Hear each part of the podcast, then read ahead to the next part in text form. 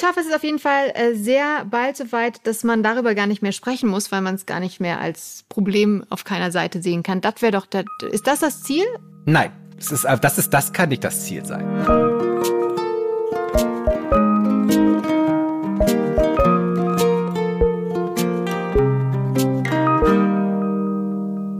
Hallo und herzlich willkommen, liebe Menschen, beim Podcast Hallo Hoffnung, wo wir manchmal wie Tic-Tac-Toe sind und rufen, wenn du echte Hoffnung wärst, würdest du so einen Scheiß doch gar nicht machen. Hallo Christiane. Hallo Finn. Heute bin ich ganz glücklich. Heute bin ich. nee, ich wollte was total Gemeines sagen. Ich weiß nicht, was heute, heute los ist. Ich bin heute, bin heute so auf dem, auf dem linken Schuh aufgestanden. Ich bin auf jeden Fall da. Ich sage aber nichts Gemeines, außer meinen Namen. Mein Name ist Christiane. Wie gemein. Nachname Stenger. äh, sage gerne, äh, war gestern auf dem Geburtstag, auf einer Gartenparty, es war fantastisch. Und ich bin Gedächtnistrainerin. Mein Name ist Stefan Wünschspielhoff. Ich bin Autor und Texter in Berlin. Und das Tolle am Schreiben, und deshalb empfehle ich das auch ganz vielen Leuten, ist ja, dass du beim Schreiben ganz viele neue Freunde findest. Und dass du da manchmal ganz verliebt in diese neuen Freunde bist. Und manchmal sind die aber auch richtig scheiße. Und sind das halt dann die ausgedachten Freunde im Buch, die da dir ja, natürlich. Was heißt denn hier ausgedacht? Was, ist denn, das ist Wie das, ausgedacht? ich, dachte, das ist, ich dachte, du schreibst fiktional oder nimmst du dann Freunde aus der, aus der, aus dem echten Leben und baust die einfach nur ein bisschen um? Nein, das sind einfach die, die, die, die ausgedachten Menschen sind ja real. Ach so. Sie werden ja einfach zu realen Figuren nach einer gewissen Zeit. Ich verstehe, ich verstehe. Finn, du hast mich übrigens wieder zum Lesen gebracht. Ich habe wahnsinnig viel gelesen, weil ich auch oh. dachte, oh, so viel Flimmerei, vielleicht ist das gar nicht so gut. Und ich bin wirklich sehr, sehr, sehr, sehr glücklich mit dem Lesen. Es ist so toll, äh, so schön, so viele neue Freunde in meinem Kopf. Vielen Dank für diese Empfehlung. Lesen ist einfach das aller, allerbeste. Kann ich. Neben äh, anderen Dingen, die auch das allerbeste sind. Genau, manchmal ist auch Serien gucken das aller, allerbeste. Wo wir heute schon beim Thema sind. Wolltest du über eine Serie reden? Was? Darf ich raten? Wir haben, wir haben, uns ja nicht, wir haben uns nicht abgesprochen. Oh Gott. Du darfst es raten. Du willst über Heartstoppers reden? Ich will über Heartstoppers ah, reden. ich wollte auch fast schon über Heartstoppers reden. Ah, ich bin dir zuvor gekommen. Ah. In meiner, in meiner, ich muss sagen, in meiner ich hab, selbst habe ich, hab ich ähm, gesagt. Weil wir haben uns wirklich nicht abgesprochen. Äh, ich habe erst so drei Folgen äh, bewusst geschaut. Die ersten drei. Die ersten drei. Ich bin noch nicht so, ich bin noch nicht so viel äh, weiter. Ich bin also, aber ich kann schon mitreden. Ich bin mir nicht sicher, dass es wirklich Spoiler geben wird, weil, glaube ich, auch schon nach drei Episoden sehr klar ist, worauf das Ganze hinzuläuft. Oh Gott. Falls das noch kein Spoiler ist. Ich habe keine wir Ahnung. Wir reden ich, heute. Ich, ich gehe immer noch vom über, Happy End aus. Wir reden heute über die Serie Heartstopper, äh, die auf Netflix erschienen ist, die auf einem Webcomic von Alice Oseman basiert, die 2016 auf Tumblr auch mit angefangen hat, dieses Webcomic zu malen. Mhm. Es geht in dieser Show Heartstopper und in dem Comic auch, die beiden sind sehr nah aneinander dran, vor allem am Anfang, ähm, um zwei Jungs, um Charlie und Nick, die beide, äh, die sind Teenager, gehen zur Schule und verlieben sich ineinander. Mhm. Punkt. Das ist und das ist der große, das ist der große Plot. Es geht so ein bisschen darum, dass Charlie so ein bisschen nerdy ist und so ein bisschen, ne, mäuschenhaft und so ein bisschen äh, schüchtern und Nick halt so äh, der der Rugby Player. Genau. Und der ist so 15 Jahre alt, sind die ungefähr, ne? Die beiden? Die sind so um den Dreh. Ich glaube, es könnte sogar sein, dass der eine erst 14 ist und irgendwie seinen 15. Geburtstag genau. hat. So ist Aber es zumindest im Comic. Äh, ich weiß nicht, ob wie die das angepasst haben in der Serie selber. Wahnsinnig, wahnsinnig spannend gecastet, weil ich finde auch, dass, äh, wie heißt, wie heißt der Rugby-Spieler? Nick? Nick, sorry, ich merke mir nie Seriennamen, ich weiß nicht warum. Ähm, auf jeden Fall, ähm, Nick ähm, hätte ich erst auf den ersten Blick nie so gecastet, äh, weil es nicht für mich der typische Rugby-Player ist und nicht der coole Dude sozusagen, der ist, weil der ist wirklich super beliebt und im coolen Team, aber großartiger Schauspieler und jetzt auf den zweiten Blick natürlich die viel bessere Besetzung, als was ich besetzt hätte.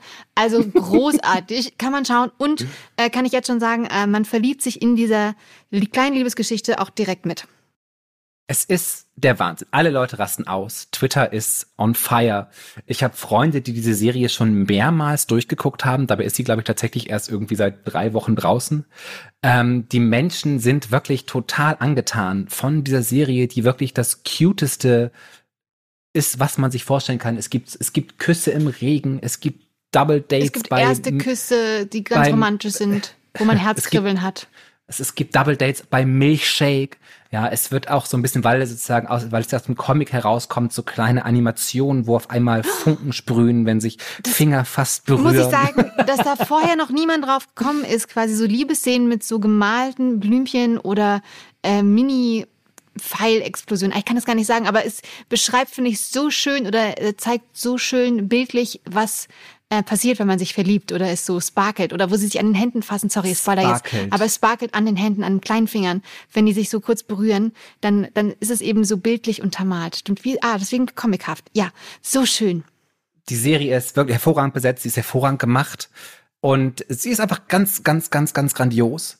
Ich habe mal einen, einen Tweet, den ich gefunden habe, hat das Ganze sehr schön zusammengefasst. Er hat gesagt, endlich mal eine LGBTQ-Serie, wo es nicht um Drogen geht, wo es nicht um Sex geht, wo es nicht um Alkohol geht, wo nicht mal wirklich geflucht wird, sondern wo einfach die unschuldigsten, liebsten äh, Jungs äh, sich ineinander verlieben.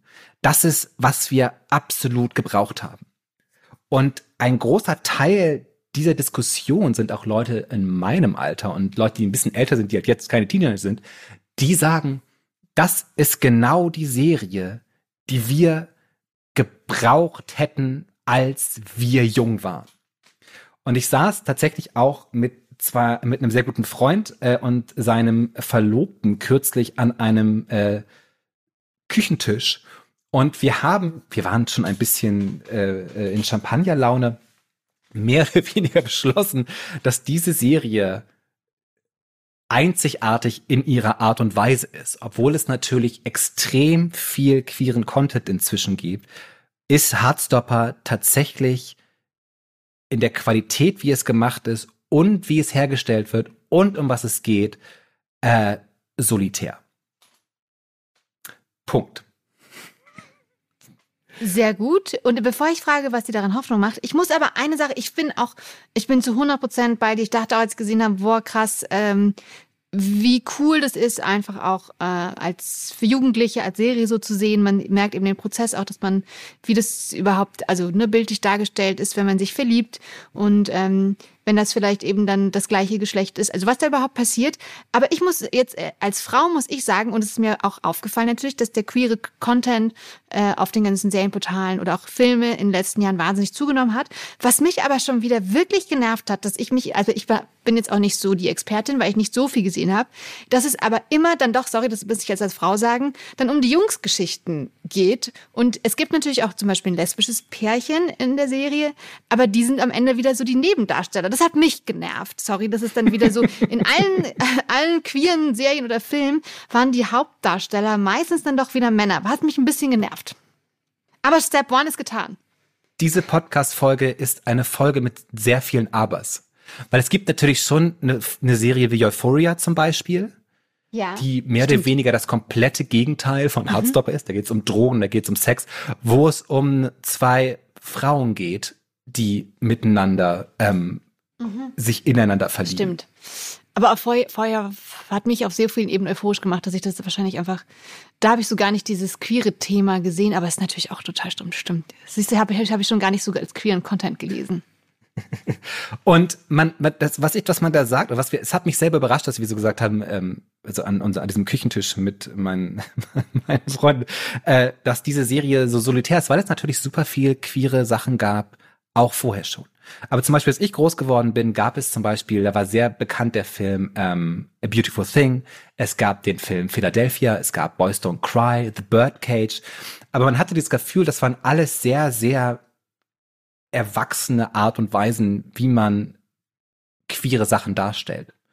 Ähm, in Philadelphia geht es ja sozusagen um Tom Hanks, der AIDS hat und irgendwie gefeuert wird. In Boys Don't Cry geht es um ein Hassverbrechen an, an einem, einem Transmann. The Birdcage ist eine Komödie, aber das ist halt auch eine, ne, es war so, total schillernd und bunt und euphorisch. Und okay, A Beautiful Thing ist dann tatsächlich mehr oder weniger der Hardstopper der 90er Jahre. Nämlich es war, zwei Jungs in England verlieben sich miteinander. Und der große Unterschied ist das Milieu, aus dem die kommen. Das halt sehr gewalttätig dargestellt wird, sehr arm, ähm, ne, das ist mhm. so ein konstanter Struggle, in dem die irgendwie sind. Und Hardstopper ist halt einfach eine Queer Fantasy auf allerhöchstem Niveau, wo es eigentlich nichts Böses in der Welt gibt, außer so ein paar Bullies vielleicht. Ja. Und deshalb gab es auf Twitter mhm. ganz lange Zeit so eine, eine Bewegung, wo gesagt, das, das Hashtag war mehr This was my Heartstopper. Und das waren einfach so, so Sachen, die halt die Leute äh, aus meiner Generation oder die ein bisschen älter sind, sozusagen, was war aus unserer Zeit unser Hardstopper, was hatte denselben Effekt auf uns. Und es ist sehr, sehr witzig, weil sehr viele von diesen Sachen, die man da hatte, waren tatsächlich queer Porn. Und ich hatte so einen kurzen Moment der absoluten Verwirrung, als ich gemerkt habe, da natürlich, es war so eine schockierende Frage, die ich mir selber gestellt habe. In meiner Jugend war, war Porn, also Gay Porn tatsächlich einer der ganz queeren, queeren Contents, die man, an die man so problemlos ran kann und fand das wahnsinnig interessant, äh, woher das kam und wie das alles funktioniert hat. Mhm. Weil damals war ja einfach so eine Zeit, man muss, ich, ich habe auch so darüber nachgedacht, dass einfach sozusagen, wie, wie gesagt, es gab eigentlich kein Internet, man hatte irgendwie so eine, ne, es gab Chaträume so ein bisschen, aber diese Idee, dass man sich irgendwie so eine große Community online findet, war einfach nicht so gegeben, wie es jetzt der Fall ist. Mhm. Ähm, und ich muss auch so sagen, wie Leute wie zum Beispiel David Bowie oder Boy George oder die Patcher Boys oder Elton John, die jetzt ja alle total open queer sind, wurden damals einfach teilweise überhaupt gar nicht queer gelesen. Und ich habe teilweise das Gefühl, es gibt jetzt so eine, so eine Revision irgendwie, dass so getan wird, als wäre das immer schon so gewesen. Aber es war ganz klar, als ich groß geworden bin, dass die Patcher Boys nicht schwul sind. Ja, oder dass Boy George auch nicht schwul ist. Ja, und dass jetzt David Bowie irgendwie so zur Queer-Ikone gemacht wird, das war damals also in den Mainstream-Medien auch gar nicht gegeben. Genau, und man konnte ja eben nicht einfach, wenn man irgendwie Fragen hatte, mal kurz äh, das Internet fragen, sondern na, wo gehst du dann damit hin, wenn du, wenn du Fragen hast? Kannst du an die Bravo äh, ins an die, einfach Sommer. mal an die Bravo schreiben und die ja. schreibt dir etwas wahnsinnig Reaktionäres. Jetzt kommt nämlich das nächste Aber. es gibt das nächste Aber bedeutet, es gibt eine Kritik an dieser Serie, die genau das zum Punkt hat, dass sie nämlich sagt, es ist total so eine High Fantasy, die aber gar nicht ähm, der Wahrheit entspricht oder die halt irgendwie eigentlich das Ziel verfehlt. Und ich habe einen, es gibt einen Literaturkritiker und einen Autoren und einen Ex-Kommilitonen von mir, nämlich Stefan Mesch. Und der hat das mal in einer Kritik damals noch über die Comicbücher wunderschön zusammengefasst. Ich lese mal ganz kurz vor, was er geschrieben hat und fasse das so ein bisschen zusammen, ja? Mhm. Er schreibt nämlich, ein Bubi wie ein scheues Kätzchen ein Sportler wie ein treuer Hund. Zwei queere Jugendliche, an denen politisch, weltanschaulich fast gar nichts queer, provokant oder wütend ist. Und ich hoffe sehr, es gibt keinen einzigen queeren 14-Jährigen, der glaubt, diese Rolle erfüllen zu müssen, um Wertschätzung und Applaus zu kriegen. Denn wie bedrohlich findest du queere Menschen, wenn dir so wichtig ist, zu loben und zu feiern, wie harmlos manche queere Menschen sein können. Guck mal, wie lieb die sind. Guck mal, wie gut die reinpassen. Und das ist das große Aber und die große Perspektive, die bei dieser Serie auch mitschwingt. Dass sie nämlich teilweise extrem reaktionär ist. Weil gesagt wird, das sind die liebsten Menschen der Welt. Und man könnte sagen, abgesehen davon, dass der eine Schlagzeug spielt und der andere Rugby, haben sie eigentlich keine Charaktereigenschaften. In der Serie begrüßen sie sich auch immer mit so einem Hi. Hi. Und ich und mein Freund laufen inzwischen auch durch die Wohnung und begrüßen uns so die ganze Zeit, weil mhm. es so absurd und komisch ist. Hi. Ich muss selber sagen, ich hatte aufgrund dieser Tatsache kurz den Moment zu sagen, ich werde diese Serie eigentlich nicht sehen, weil sie so banal ist. Habe dann erfahren, dass Olivia Colman mitspielt.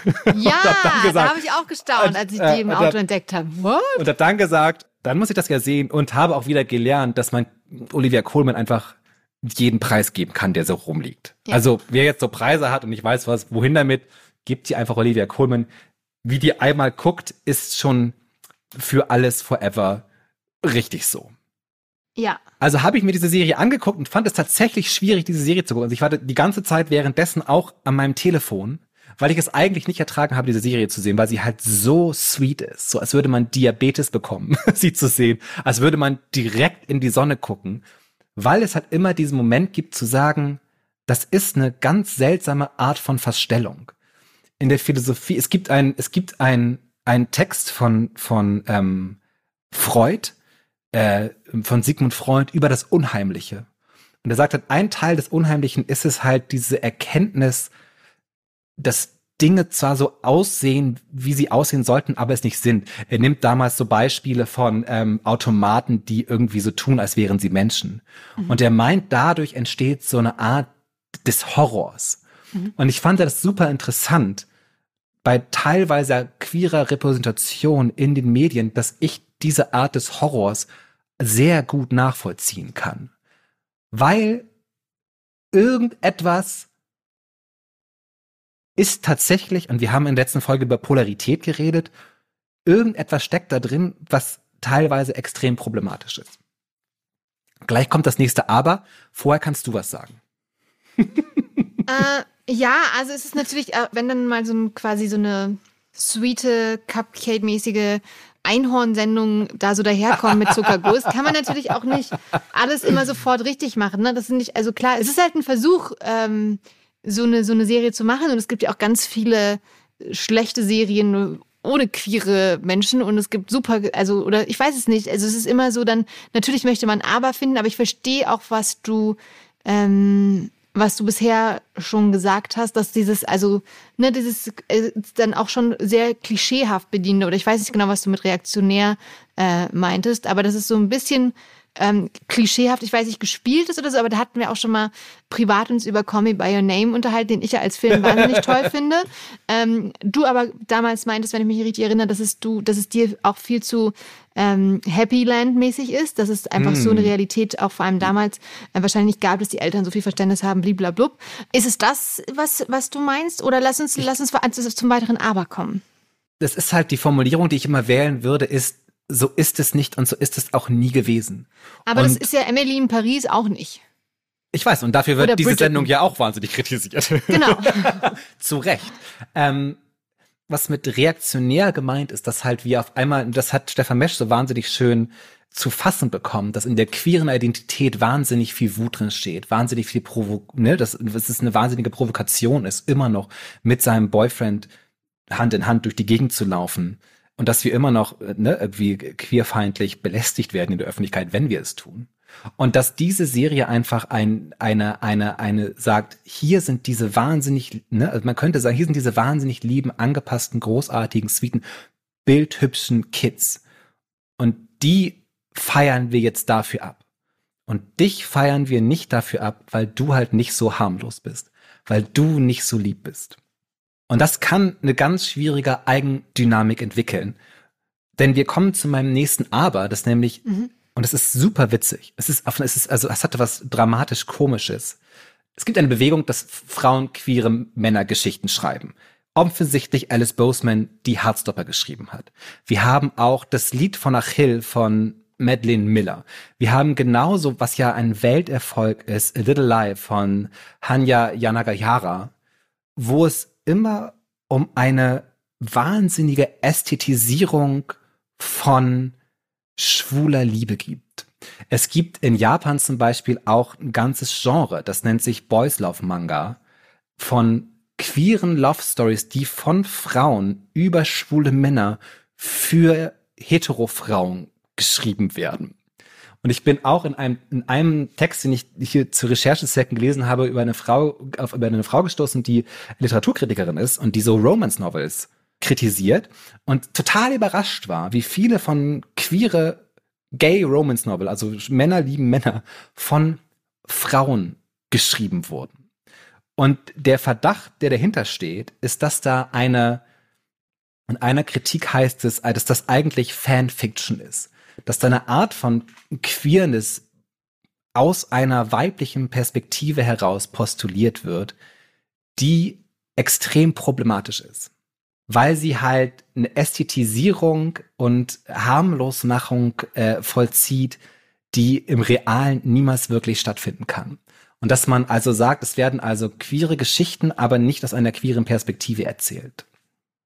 Man mhm. muss dazu sagen, dass sozusagen, äh, dass, äh, dass äh, Boseman ähm, von sich sagt, dass sie, ähm, ich glaube, asexuell ist. Sie benutzt auch die Pronomen äh, she und they.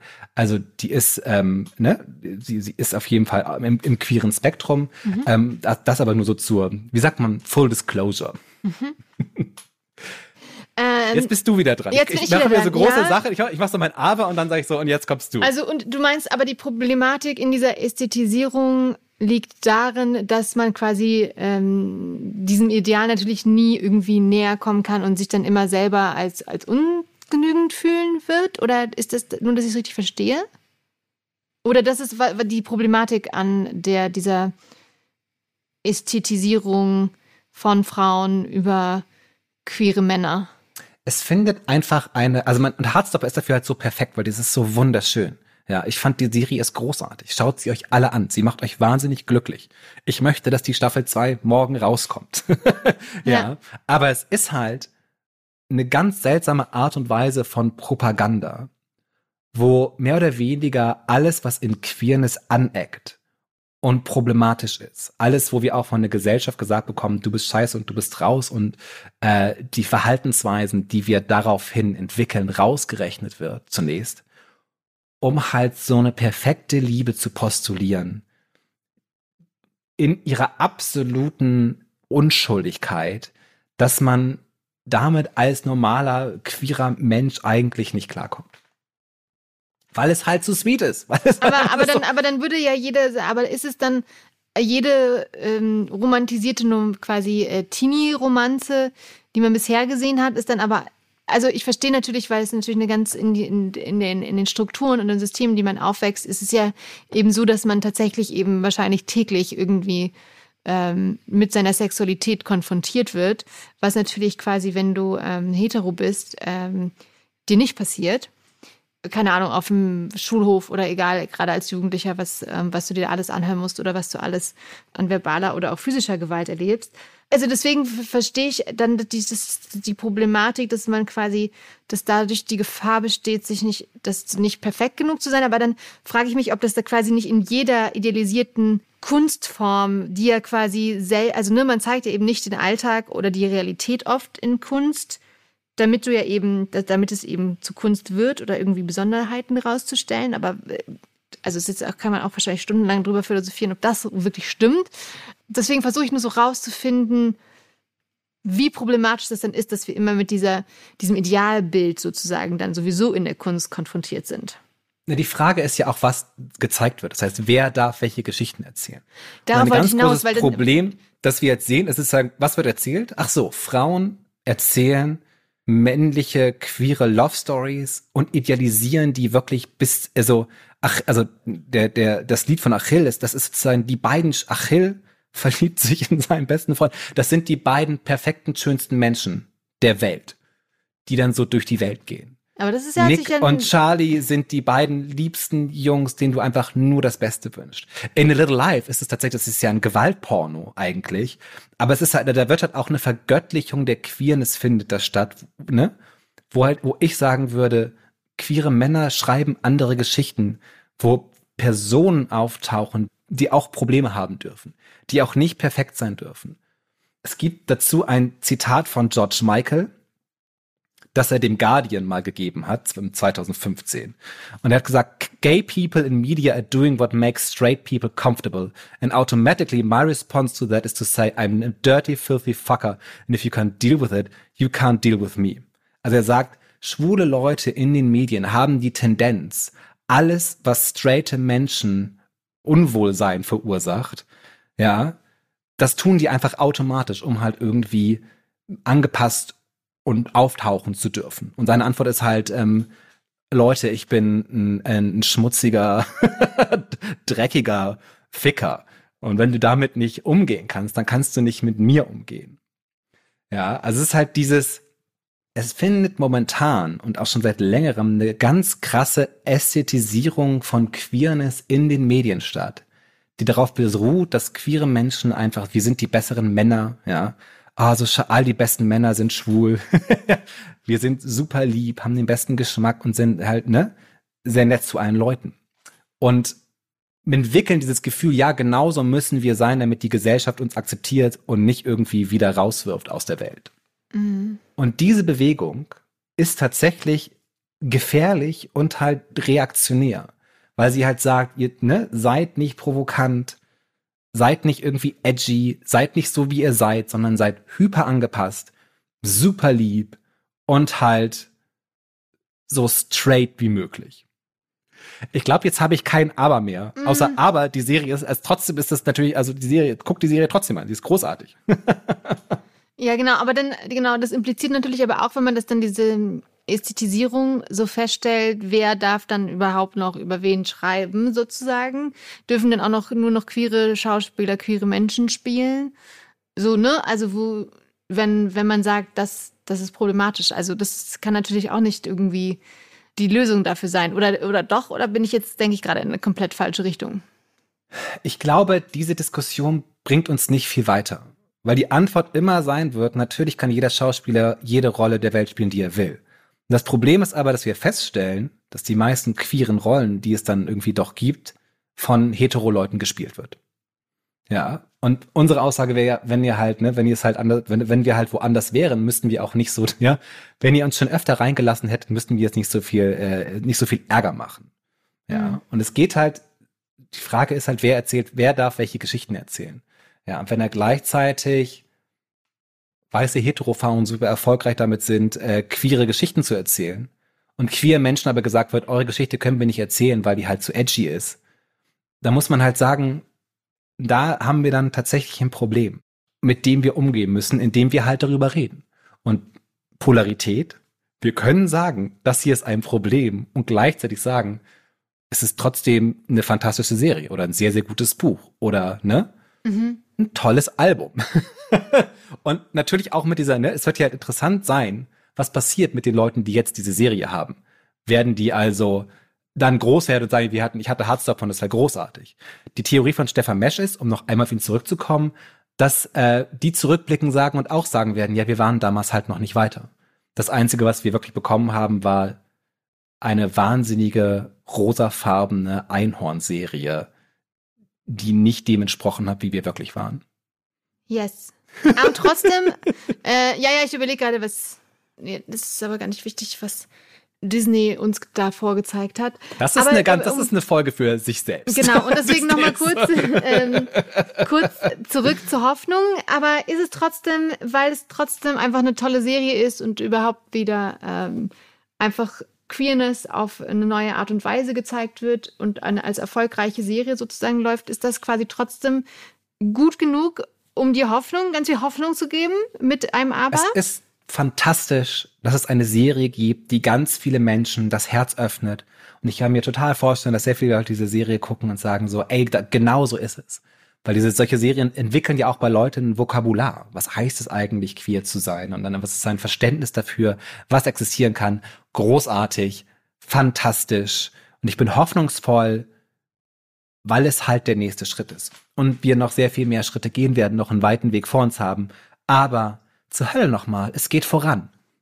Yay! Und dann werden wir alle sagen in Zukunft, oh, hoffentlich wird mein Kind queer. Hoffentlich sagen wir das nicht. Hoffentlich sagen wir einfach, oh, okay. Egal, lass uns überraschen. das ist, das ist mir nicht so wichtig. Ja. Ja. Ah. Das war jetzt schon wieder eine längere Folge. Ja. Ich bin mir nicht, ich habe halt keinen genauen Punkt gemacht. Ich hoffe, es ist alles klar geworden. Es ist sehr, sehr komplex, dieses Thema. Ich kann sagen, ich habe auch, äh, ich war gestern außer mir während der Recherche für diese Folge. Es ging mir nicht gut. Aber jetzt bin ich sehr gelöst und fröhlich. Sehr gut. Nein, vielen Dank für diesen, ähm, was heißt nein? Äh, vielen Dank. einfach mal mm, nein. Nein. Äh, nein, ich muss, also ich glaube, ich muss auch noch einfach sehr viel drüber nachdenken. Ähm, das mache ich aber einfach jetzt ähm, später. Ähm, das war ein, ein sehr spannender Einblick in eine Welt, die mir viel zu unbekannt ist, wie ich immer wieder feststellen darf. Und deswegen danke dafür und äh, schauen wir, dass es einfach viel, viel mehr Serien, Serien in Zukunft gibt, über die man dann sprechen kann.